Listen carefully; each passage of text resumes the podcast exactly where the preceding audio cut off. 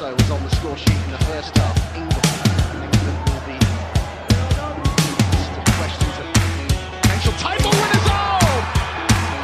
The little here spotted the runner Vivian Miedemar. Clinical. Lenny Goldson now,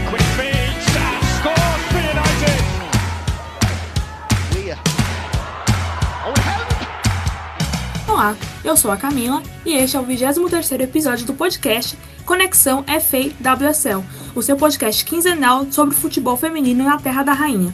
Hoje eu estou com a Amanda Viana e vamos repassar a, a última rodada. Teve clássico, teve é, efemérides históricas, teve time inv- invicto caindo. E logo de cara, eu já vou, na verdade, como só estamos eu e Amanda, então já vou avisando logo. Sigam a gente nas redes sociais, o de primeira, arroba FF de primeira.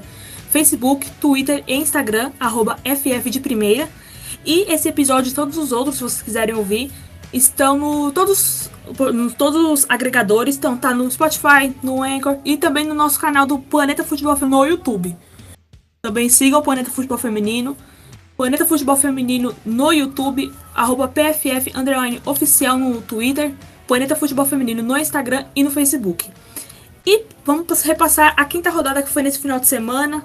Sábado teve Derby de Manchester que acabou empatado em dois, um jogo eletrizante. Os neutros giram jogaço. Eu, como torcedora, vou falar daqui a pouco, mas digo assim: que olha, teste para cardíaco. É, como eu falei, City United de 2 a 2 Teve também Chelsea e Leicester 2 a 0 para o Chelsea com gols de Harder e Kirby. O Arsenal ganhou de 3 a 0 do Everton, o Arsenal que continua invicto, com gols de McCabe, Ruben Moy e Mano, inclusive um golaço da Menon. O Brighton venceu o Tottenham, que era o, o- um dos invictos. Acabou a invencibilidade do Tottenham, do Tottenham 2 a 1 O Brighton foi com os gols da Liu Jimin, da sul-coreana, e da Victoria Williams. O Tottenham fez com a Kitty Graham já no finzinho do jogo. O Reading ganhou seus primeiros pontos importantíssimos, 3 a 0 no Aston Villa, com gols de Eichland, Rowe e a Natasha Dowie, quase 10 anos depois da sua ida, né? Que ela foi para vários clubes, jogou na Austrália, Estados Unidos, estava no Milan da Itália. E ela fez o gol quase 10 anos após a sua ida, lembrando que ela estava no Liverpool antes de virar uma peregrina da bola. E o West Ham com o Birmingham acabou em 1, empatado em 1 a 1. A Walker fez pro West Ham e o Birmingham quem fez foi a Louise Quinn. Então vamos falar do começar o nosso episódio falando do último invicto, que é o Arsenal. E o nosso grande Eduardo Costa não pôde estar aqui conosco na gravação, mas deixou um áudio falando do ponto de vista dele sobre o jogo.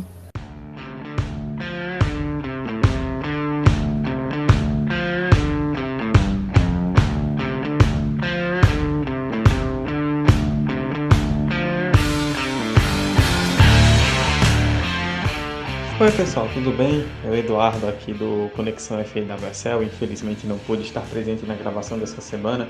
Desde já um grande abraço para minhas queridíssimas amigas Amanda e Camila, duas craques que certamente estão tocando muito bem o episódio aí dessa quinzena, na verdade, né? Com o nosso podcast aí a cada 15 dias. Não pude estar presente, mas quero deixar minha contribuição aqui para falar um pouco do Arsenal, né? O Arsenal venceu o Everton por 3 a 0, se isolou mais ainda na liderança da WSL.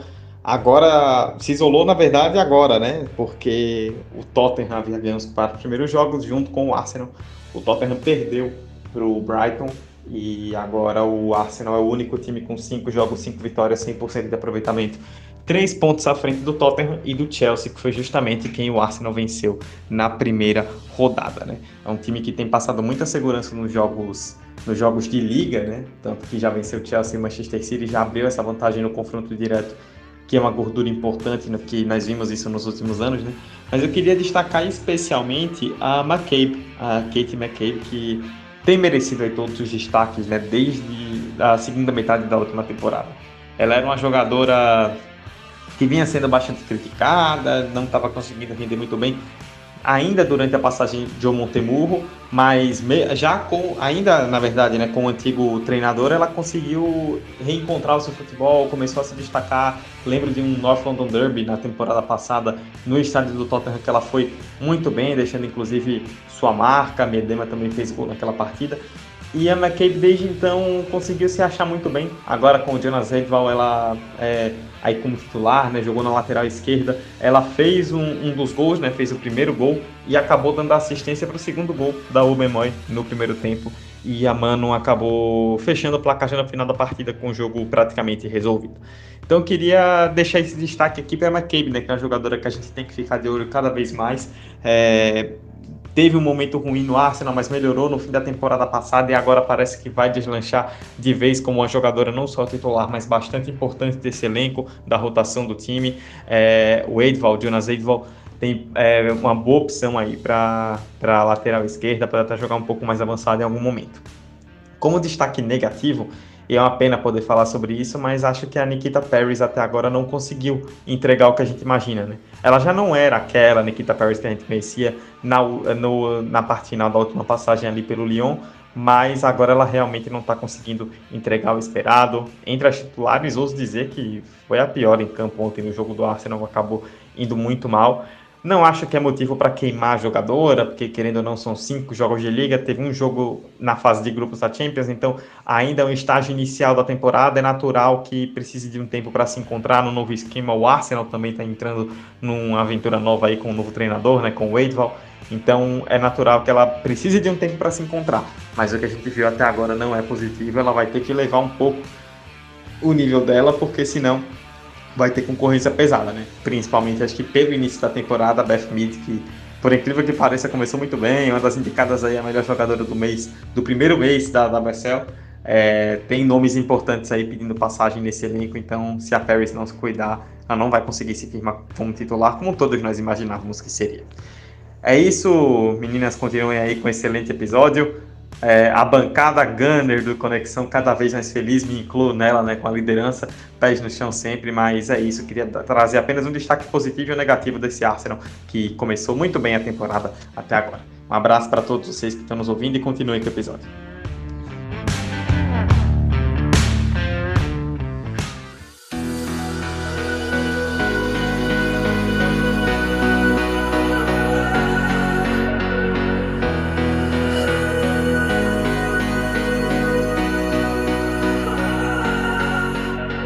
Fala galera, Amanda Viana por aqui e depois desse áudio né, do nosso Eduardo Costa eu vou falar um pouquinho também sobre esse confronto Arsenal e Everton que terminou 3 a 0 para o Arsenal, permanecendo aí como líder, agora isolado da competição e invicto também. É, nós tivemos um jogo que o Everton ele cresceu, vem crescendo na competição, né? O Everton conseguiu é, desafiar ali o Arsenal, marcando muito bem. E precisamos lembrar que o Arsenal vem de uma sequência grande de jogos, teve uma viagem no meio de semana para Barcelona jogando a UEFA Women's Champions League. Então a equipe vem administrando os seus jogos. O treinador Jonas Eideval vem fazendo um controle de minutos bem interessante, dando é, bastante oportunidade para todas as jogadoras do elenco e eu acredito que isso vem sendo muito, muito benéfico para o time na temporada. Por quê?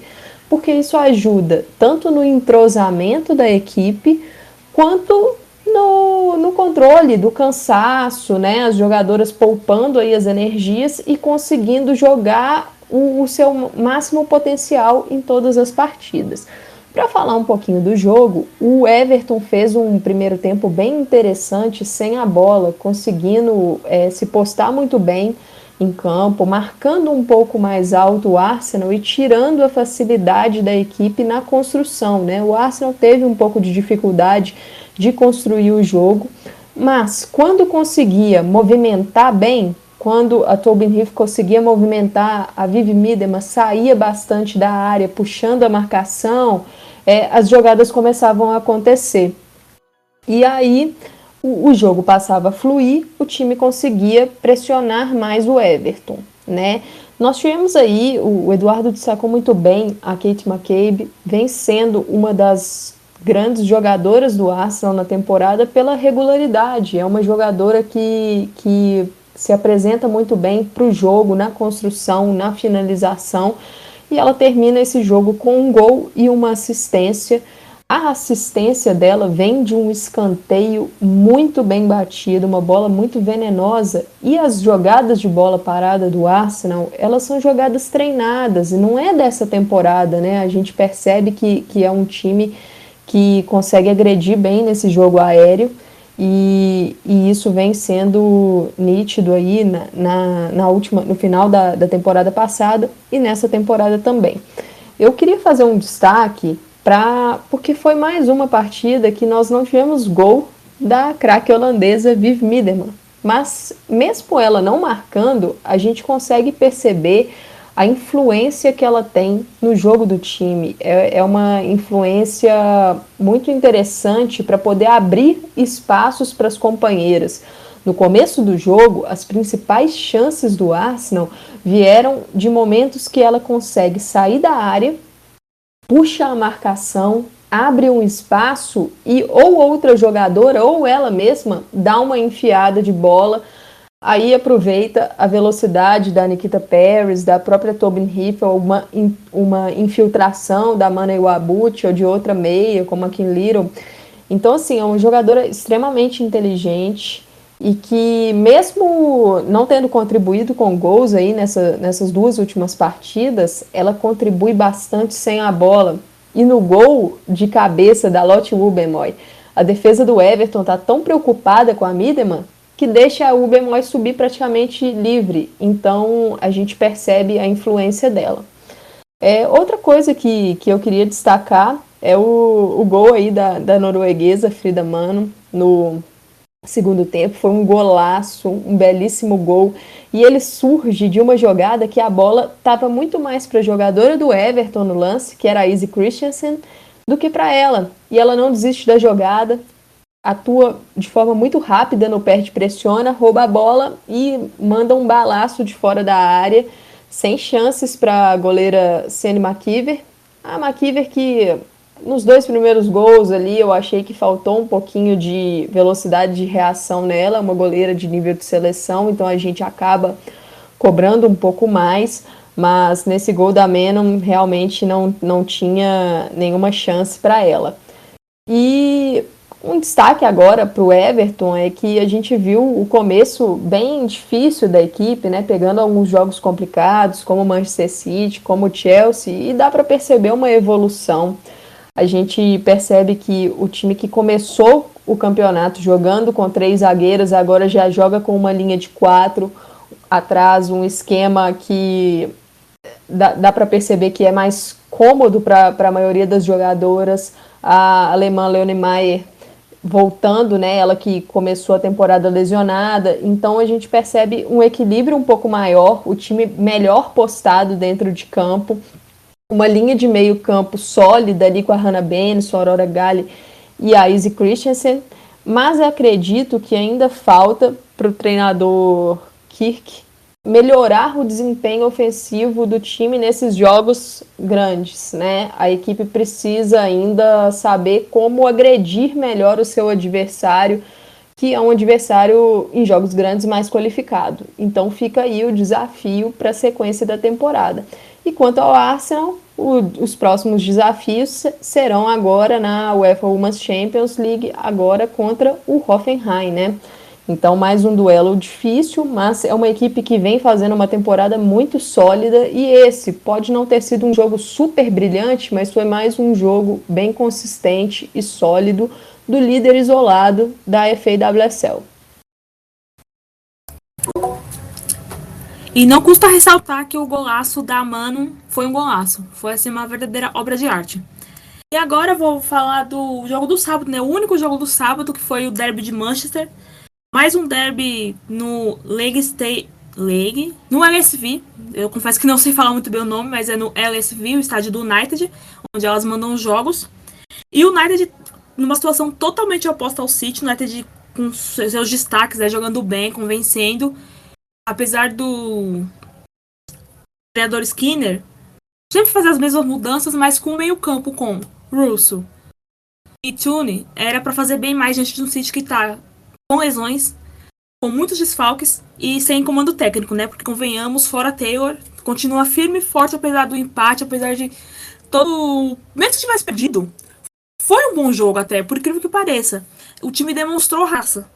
E eu, enquanto torcedora do time brasileiro, atual tricampeão é, feminino, o mínimo que eu espero é raça, se faltar técnica. Eu espero que as jogadoras joguem. Mesmo é, quando falta. Sabe quando você tá. Você tem que tirar do âmago aquele esforço para você ir para cima? Então, era isso que eu esperava do City e apresentou diante do United com muitos improvisos para variar, como eu falei, até falei no Twitter, né? Começando já com a escalação, com a George Stone na lateral direita. É, não tem lateral direita, porque a Bronze e a Morgan estão lesionadas. Não tem prazo para voltar. Eu acredito que a Bronze ainda volte no fim do ano. Lá pro fim do ano talvez a Bronze volte. Mas a Morgan, como quebrou a perna, assim, no fim da temporada com sorte. Aí foi a Stanley. Eu preferia a Beck na lateral direita. Porque a Beck, ela defende um pouquinho melhor. A Stanley é muito estabanada. Eu gosto muito da Stanley, gosto muito do futebol dela, mas ela é meio atacante. Não dá pra improvisar na, não dá, simplesmente não dá. Só que eu não esperava que ela ia enfiar uma butinada na Galton. Totalmente estabanada, talvez com um pouco de maldade. É, o pessoal até comentou na internet que ela é maldosa. Às vezes ela é mesmo, não vou mentir, porque, por exemplo, a Scott, ela também já fez umas coisas assim, né, umas butinadas, mas ela é estabanada. Ela é toda destrambelhada, porque ela é alta e ela tem pernas grandes, então ela é destrambelhada. É diferente de ser maldosa. Então, eu espero que a Stanley tenha aprendido a lição de não dar botinadas. Por mais que seja um derby, eu sei que as pessoas têm vontade de dar botinada em rival. Eu também, se eu tivesse a oportunidade, eu daria. Não estou incentivando a violência, hein, pessoal? Não deem botinadas nos amiguinhos. Mas num jogo como esse, na situação que o City se encontra, ela foi muito juvenil. E num lance totalmente desnecessário, porque a bola ali, ela já ia perder a bola de qualquer jeito, ela não precisava daquilo. E ela faz isso com, tipo, 20 minutos do primeiro tempo, o que torna a situação muito pior pro City, porque até então, tava até, assim, para mim, eu vi um jogo até equilibrado até o momento da expulsão. Só que, quando ela é expulsa e a Beck vai pra lateral direita, como era para ser originalmente, o time melhora, por incrível que pareça. Tanto que o City abre o placar numa jogada perfeita ali. Uma, uma, é triangulação não, porque envolveu quatro jogadoras. Mas a troca de passes entre a Walsh Stokes e a Weck, que é, que é quem começa a jogada, é uma perfeição. É coisa assim. Papum, um, dois, não pode pensar muito. E termina com a Stokes dando uma assistência na cabeça para cabecear a Shaw. Primeiro gol dela não derby, né? Obviamente, nem teria como. Shaw só o segundo gol dela na WSL, mas num derby, né? Já levanta a autoestima, né? O time tá meio combalido, então assim, um gol no derby já, já melhora as, coi as coisas. E aí o City começou a dar volume de jogo mesmo com uma menos. E o que mais me chamou a atenção é que o. Eu não sei se isso é bom ou ruim, talvez seja bom pelo placar do jogo, é que o Taylor foi fiel ao estilo dele. Se fosse eu, já teria fechado a casinha, teria tirado uma atacante, colocado uma zagueira, etc. Mas o que ele fez apenas foi recuar a, a back para lateral e a atacante, que até então era a Shaw, fica ali e a Hemp vai como uma segunda atacante. A Hemp, aliás, a melhor do, do City, né? No jogo foi a melhor, eleita a melhor em campo, por sinal. Ela fez a Una Battle virar uma ninguém. A Una Battle é uma ótima lateral, um ótimo machado do United. Era, ficou uma ninguém ali. Totalmente exposta, totalmente vendida. Deve estar com pesadelos até hoje, coitada, com a Hemp. E aí o, ele foi fiel. E assim foi até o intervalo. Na volta ele demorou a fazer substituições, que é, que é normal vindo dele. Substituições assim, só acertou mesmo na da White. Saiu a White entrou a Shaw, 6 por meia, é, desculpa. Saiu a Shaw entrou a White, né? 6 por meia dúzia. Mas na situação não tinha muito o que fazer. Entrou a Cumbs ali no fizinho pra povoar o meio-campo. E os dois gols do United, a Cumbs entrou, o City tava perdendo já. O United vira com dois gols relâmpagos, praticamente, porque foi um seguido do outro. O primeiro foi da Stanley Forth, que tinha acabado de entrar. Ela entrou no segundo tempo, ela entrou em coisa de minutos, depois fez o gol numa jogada de escanteio onde todo mundo ficou moscando. Todo mundo ficou moscando ali. Ela simplesmente recebeu. Acho que foi até a Russo que bateu o escanteio, não tenho certeza agora. Ela bate o escanteio, chuta e pronto. Quando foi ver, tá todo mundo comemorando, o todo mundo olhando pro, pro lado o que aconteceu. Não foi falha da, da Tayeb, que teve gente. Eu vi gente lá, lá do, da Inglaterra comentando que tinha sido falha. Não achei falha dela, foi uma falha de toda a defesa. Todo mundo ficou esperando, sabe-se lá o quê. E aí se aproveitaram que o City estava todo desarrumado e bateram o escanteio e a bola entrou. O segundo gol também, se não me engano, numa jogada de escanteio, onde a Russo recebe no meio de quatro. Ela vai trupicando ali, toda se esforçando e consegue no cantinho da goleira talvez dava para pegar, talvez dava.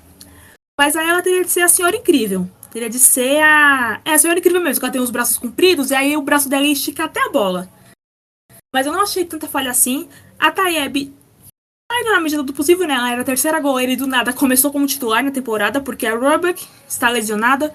Bartlett está lesionada. Talvez a Roebuck volte após essa data FIFA de outubro, mas não é certeza. Então, assim, a Tayeb está indo bem. Não é uma goleira assim com mídia, com, com hype, com status. Talvez, se eu não, não lembro dela ter sido convocada em alguma, algum momento da carreira pela seleção francesa.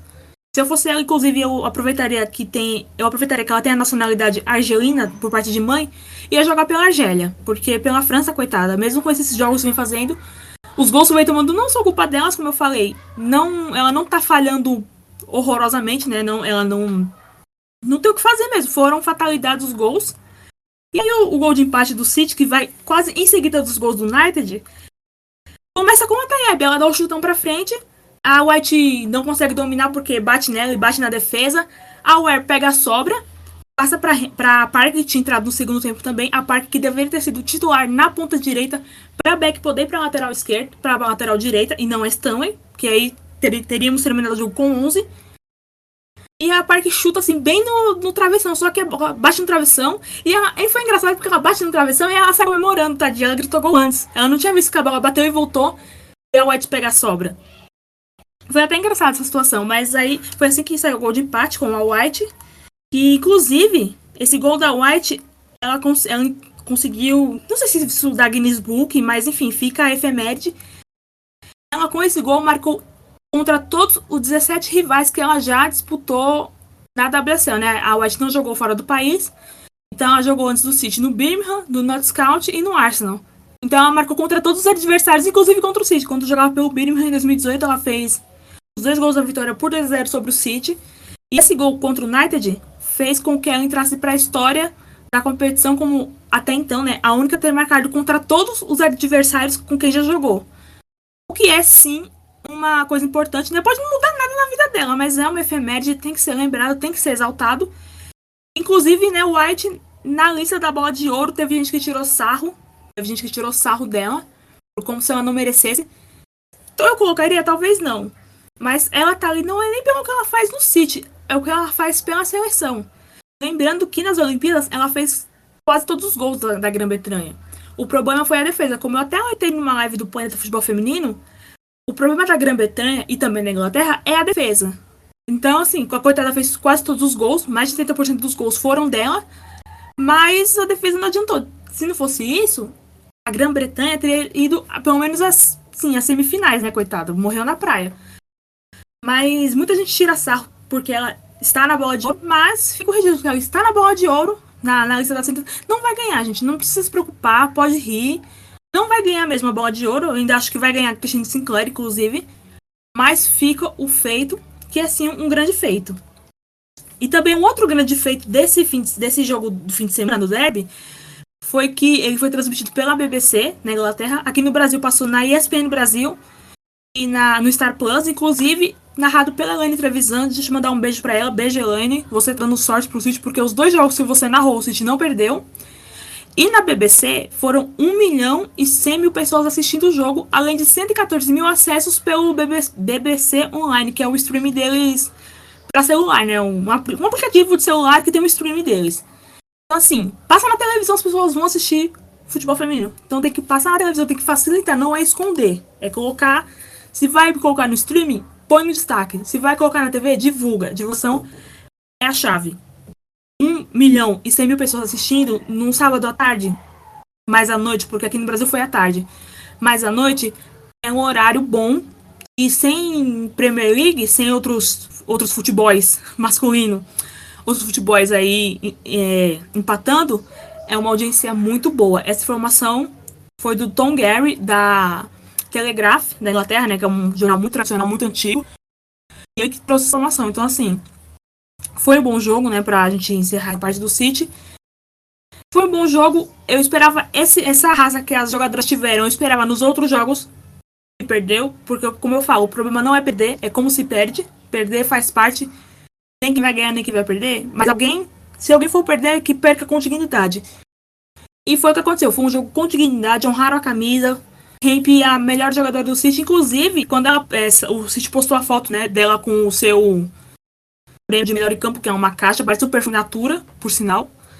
E aí uma pessoa comentou, é a foto do time na temporada, porque as fotos de, do time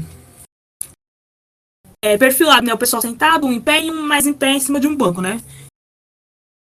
Do time do City na temporada é a Hemp, porque querendo ou não, ela é o grande destaque do time em 2021-22. Bom, agora que a Camila fez essa super exposição aí sobre a partida do Manchester United contra o Manchester City, vou dar uns pitaquinhos. Antes, aproveito para estender aí o beijo e o abraço que a Camila mandou para Elaine Trevisan, ela que sempre dá moral para a galera do Conexão. Muito obrigada, Elaine. E para começar aí o jogo do United contra o City, eu convido vocês que não leram ainda o pós-jogo que eu fiz sobre essa partida.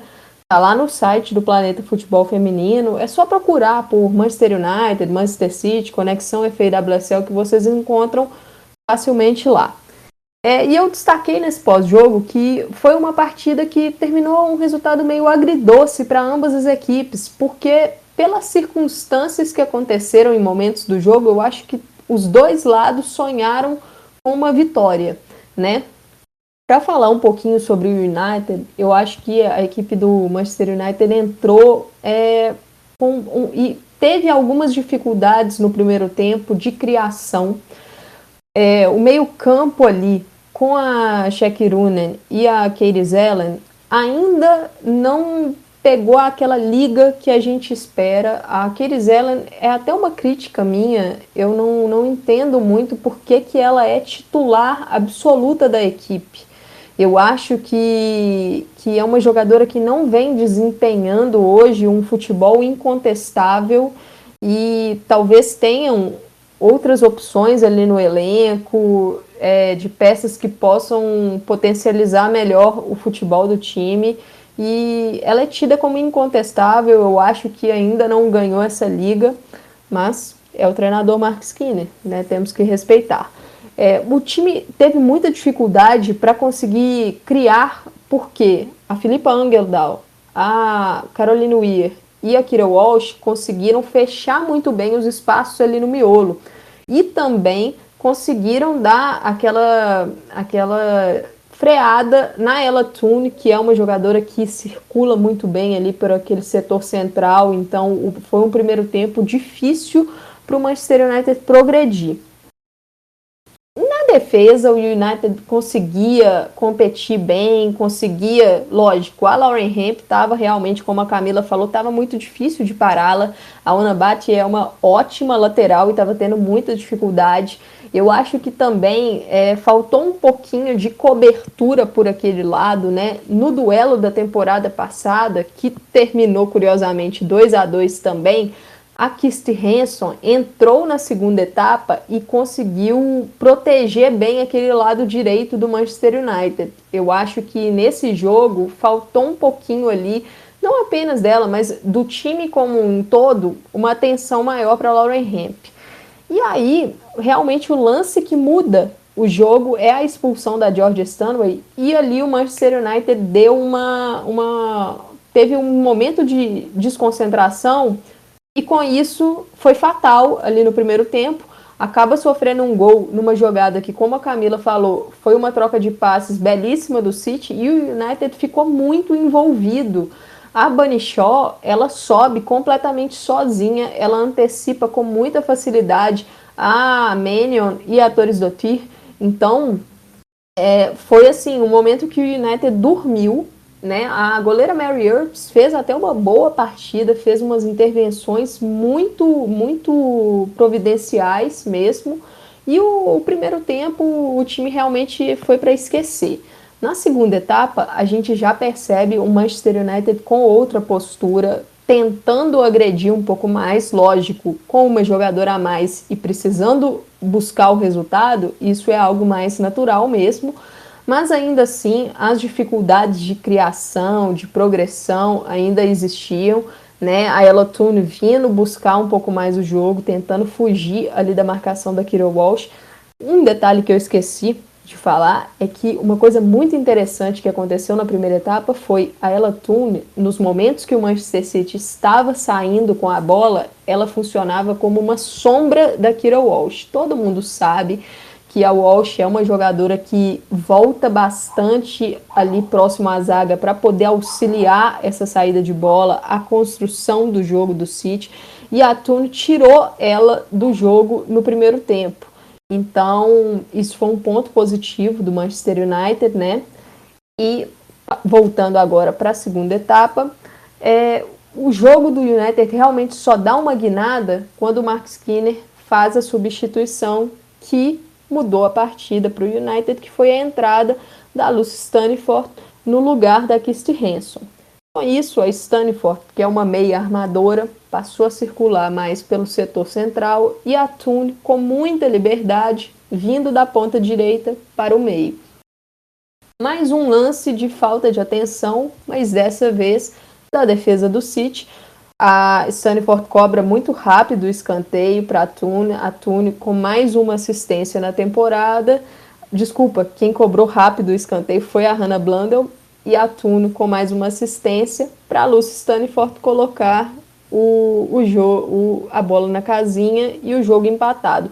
Com isso, o City sentiu muito o gol, né? Dá, dá para ver que as jogadoras realmente pararam um pouco. Poderia ter levado a virada logo na sequência. A Alex Greenwood cometeu uma falha, o Scott não conseguiu voltar, a Alessia Russo quase virou.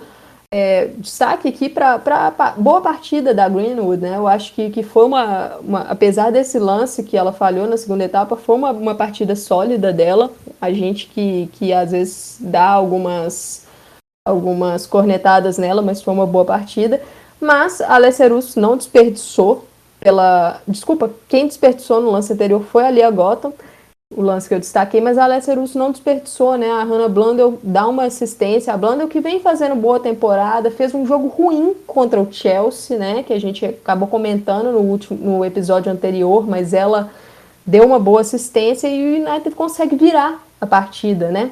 Mas o jogo, mesmo com o United, com um jogador, uma jogadora a mais virando, não estava decidido. O City fez uma partida muito competitiva, né? E com tantos desfalques, tantos problemas e tantas críticas que a gente vinha fazendo à equipe, que vinha muito passiva. É, isso é um, um, fato que, que é bom a gente destacar, né? A equipe foi muito valente nesse jogo e consegue o um empate no oportunismo da, da White e, e agora o objetivo do City é tentar ganhar esse boom de confiança, porque são quatro pontos em cinco, cinco jogos, é uma média muito baixa para uma equipe da qualidade do City. Então agora é tentar recuperar o tempo perdido. E no caso do United, consegue manter a vantagem para o City. Isso é muito importante. Mantém uma vantagem de seis pontos. O United que chegou a 10 pontos na temporada e pensando aí na terceira vaga para a UEFA Women's Champions League, esse pontinho em cima do City pode ser de suma relevância, né? Vamos acompanhar nas próximas rodadas. E um destaque final aqui, uma crítica ao treinador Mark Skinner, é o pouco tempo que ele vem dando de jogo para a norueguesa Vilde Borisa. Ela que, na minha opinião, é uma meio-campista que deveria ser testada como titular. Ela pode ajudar bastante esse setor de construção, dar um equilíbrio no meio-campo do, do time. Ela que, que acabou perdendo muito espaço, eu não sei porquê, no elenco. E também a brasileira Ivana Fuso, que até agora não tem nenhum minuto na temporada, então vai aí a crítica para o treinador. Lógico, a gente só tem o recorte dos jogos, né? A gente não sabe o que está acontecendo nos treinos, né? Então é um recorte pequeno, mas eu acho que vale o destaque. É, aliás, só para encerrar, Ivana, se você ouvir esse podcast, minha filha, sai do United, vai procurar um empréstimo porque você não vai jogar no United. E não é por falta de qualidade, é porque o treinador Sei lá, cara, não, não tem motivo. Tanto ela como a Borisa. Borisa que jogou na primeira rodada, foi titular, jogou muito bem. E aí simplesmente sumiu do, do radar do treinador. Não entra de jeito nenhum. Essa semana agora tem Copa da Liga. Vamos ver se a Borisa e a Ivana entram. A Ivana está sim nos planos da Pearson de Hag, mas tem que jogar. Se não jogar, não adianta. E só para encerrar, agora encerrar mesmo, A Jill Scott, em uma semana, foi melhor zagueira do que a, Anna Kennedy, que é zagueira de ofício, cara. É um absurdo isso. A, a, a Scott conseguiu ser zagueira, mais zagueira do que a Kennedy, cara. Eu fico impressionada. Vamos ver se a Kennedy joga também na Copa da quarta-feira. E agora, agora sim, agora encerrou o City, hein? Eu vou querer saber da Amanda sobre o Chelsea Leicester, que é o nosso último jogo aqui que a gente vai comentar, que demora para abrir o placar, viu?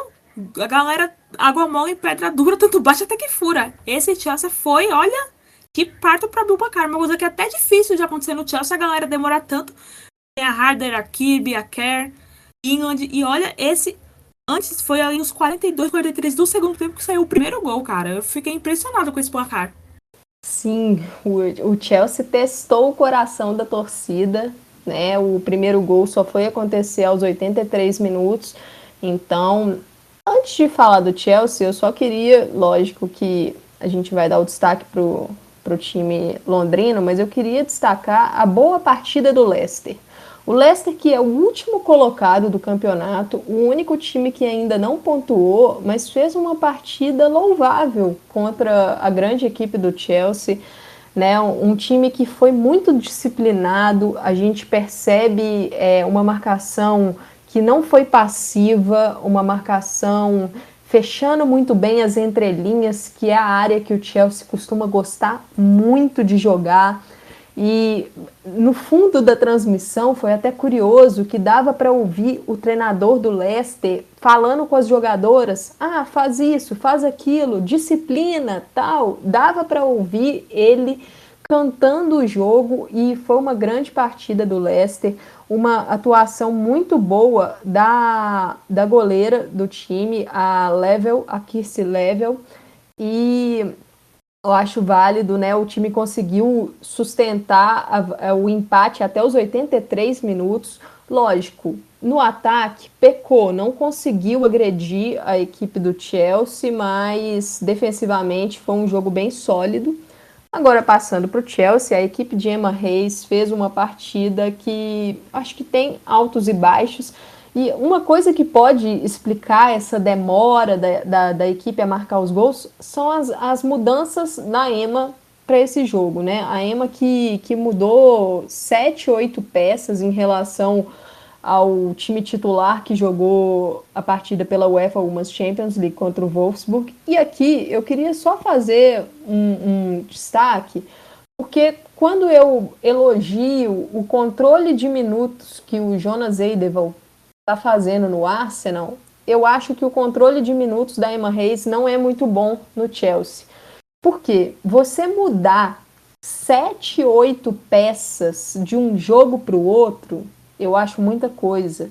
Porque acaba perdendo no entrosamento. Isso é uma coisa natural. E são jogadoras que têm jogado poucos minutos. Então, falta aquele ritmo de jogo, né? Falta aquela associação que está mais azeitada. E, então, assim, vai aí a minha crítica. A Emma Reis é uma treinadora que em alguns jogos ela acaba demorando muito a mexer. Então, as jogadoras reservas nem sempre têm minutos relevantes a ponto de jogarem como titular o próximo jogo e não sentir. Né? Eu acho que isso é um pouco prejudicial para a equipe. Mas entrando no jogo, é, nós tivemos aí um trio de zaga diferente. Por quê? Pela primeira vez, a holandesa Annick Nouwen foi titular a Nauen, que foi contratada para essa temporada e vinha com pouquíssimos minutos, né? Uma, é uma sequência da crítica. Ela fez a, o trio de zaga junto com a Millie Bright e com a Magdalena Eriksson, né? A Jess Carter, que foi muito criticada e vem sendo muito criticada, acabou não jogando. A Nauen, é, eu acredito que ela fez uma partida ok, né? Dá para perceber a falta de, de ritmo em alguns momentos, né? A falta, lógico, do entrosamento. A gente sabe que o esquema de três zagueiras é um esquema complicado para adaptação, então a gente precisa dar esse desconto para ela, mas é uma zagueira que eleva a, a média de altura da equipe, que ajuda nas bolas aéreas e que tem também um bom passe para quebrar linhas. Isso foi interessante. No final da partida, ela quase entregou ali o empate no quase nos acréscimos, mas, mas acho que, que fez uma partida ok de modo geral. E aí, outras mudanças no gol, a Zetira Milzovic, a sueca, jogou, não, não teve muito trabalho, né? Fez uma partida bem, bem sólida. E aí tivemos ali a dupla no meio-campo, a Sophie Ingle com a Drew Spence. Foi uma dupla que teve muita dificuldade para construir, a participar da, da construção e da armação do time. E eu acho que, que isso tem a ver porque falta ali uma jogadora, talvez a Jess Fleming, que foi o que aconteceu no segundo tempo, a Di, que foi o que aconteceu no segundo tempo, para poder auxiliar nessa criação. E a Drew Spence não é essa jogadora, né? Nas alas, nós tivemos aí a sueca Jonah Anderson finalmente ganhando aí uma chance mais, mais interessante na ala esquerda. Na ala direita, Nive Charles jogou. E no ataque, nós tivemos a Fran Kirby, a Bethany England no comando do ataque e a Jessie Fleming jogou na linha de ataque, emulando no primeiro tempo mais ou menos o que a Pernille Harder costuma fazer né, com muita liberdade, mas dá para perceber que não é a posição que a Fleming ela se sente mais confortável. A gente percebe ela vindo muito para o meio, o que é algo natural, mas fez uma boa partida. Agora, no segundo tempo, o jogo que terminou 0 a 0 na primeira etapa, aí a Reis foi chamar as suas craques do banco, né? Entrou logo no intervalo a Sam Kerr e a Pernille Harder o, com isso, a Jess Fleming passou a jogar ao lado da Sophie Ingle no meio, e aí a gente percebe a grande qualidade dela. É uma jogadora muito dinâmica, e eu bato na tecla porque realmente é algo que, que impressiona. Ela precisa ter mais chances nesse time. É muita qualidade ali e, e não dá para ficar tendo 15 minutinhos nos jogos importantes só. É uma jogadora que tem muito para ajudar o Chelsea. A Harder entrou dando muita dinâmica, a Kerr movimentando bastante. A gente sabe que esse trio é difícil de substituir, Kerr, Kirby e Harder, né? A England é uma jogadora um pouco mais, mais fixa, então ela não consegue, porque ela não tem essa característica, participar de tantos movimentos no ataque. E isso acaba fazendo com que não flua com tanta facilidade, né? E o Chelsea foi pressionando, igual a Camila falou. É, tanto bate até que fura e acabou conseguindo aí aos 83 minutos o gol da Harder, uma assistência da Jess Fleming. Se vocês viram o gol, vocês vão perceber que a Fleming olha para a área antes de cruzar, então é um, é um toque que ela sabe o que, que ela está fazendo. A Harder escapa da marcação, aquele momento de, de falta de atenção da defesa do Leicester que foi fatal. Eu queria destacar rapidamente a Pernille Harder, porque a gente percebe como ela está mais, mais em casa nesse Chelsea, né? Foi um, a temporada passada, o início, foi um, um momento que ela ainda precisou de uma adaptação, ela teve um início mais difícil, mais lento, mas agora a gente percebe que ela realmente está em casa. É uma jogadora que está sendo extremamente decisiva para o Chelsea nessas partidas grandes. Contra o Wolfsburg na UEFA Women's Champions League foi assim. Ela tem cada vez mais chamada a responsabilidade e isso só tende a ser positivo para a equipe do Chelsea, mas o time precisa abrir o olho que não dá para ficar contando apenas com, com esse momento de brilho da Harder, né? Precisa conseguir é, fazer com que os lances surjam de forma mais natural. E o destaque do segundo gol foi dela, Frank Kirby, numa jogada que participam logo as três, né? A Harder desvia de cabeça, a Sanker dá o passe de cabeça também e a Kirby faz o gol foi um momento ali, já no final, já nos acréscimos, que a defesa do Leicester já estava numa linha mais alta, totalmente convidativa para o estilo de jogo do Chelsea. Então, a equipe do Chelsea consegue os três pontos contra o pior time do campeonato apenas no final. É mais um daqueles alertas né, para Emma Reis é, a Emma está tentando mesmo esse esquema de três zagueiras, me, é, é, mesmo tirando a Magdalena Eriksson no final do jogo, ela não desfez do esquema. A Nive Charles terminou como zagueira a partida. Então dá para perceber que ela está insistindo nisso e são as, convic as convicções dela.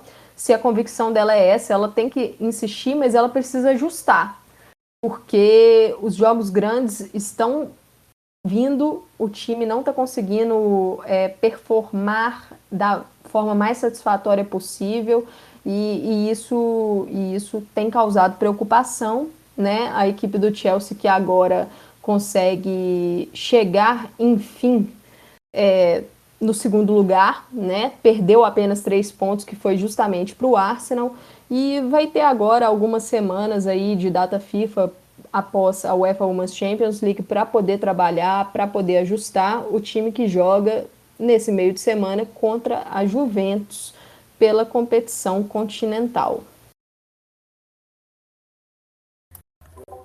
É, só para fechar aqui, é, os jogos da Champions League, né, que a Amanda citou, Juventus e Chelsea, Arsenal e Hoffenheim, Juventus e Chelsea, é dia 13 do 10, uma quarta-feira, 3h45 da tarde, como também 15 para as 4.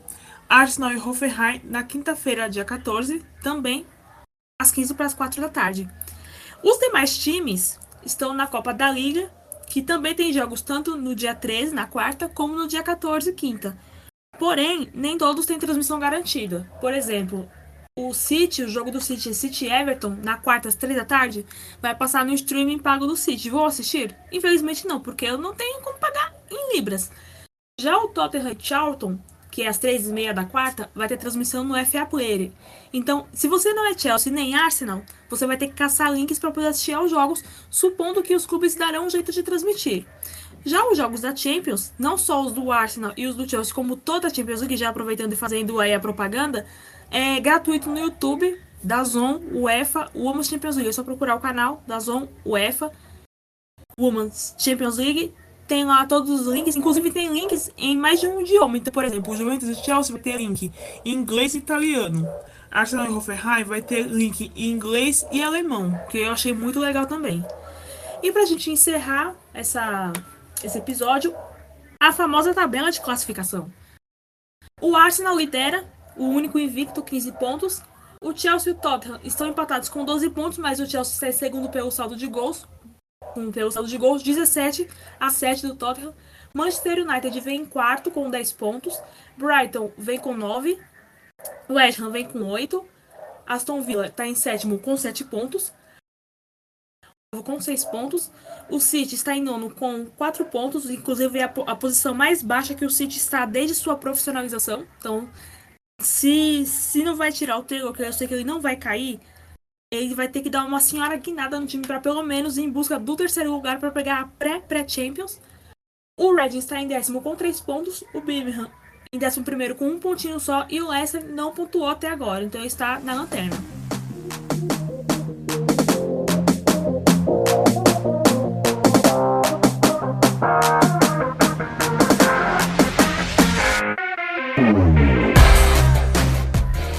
Esse foi o episódio 23 do Conexão FA o seu podcast de futebol feminino inglês.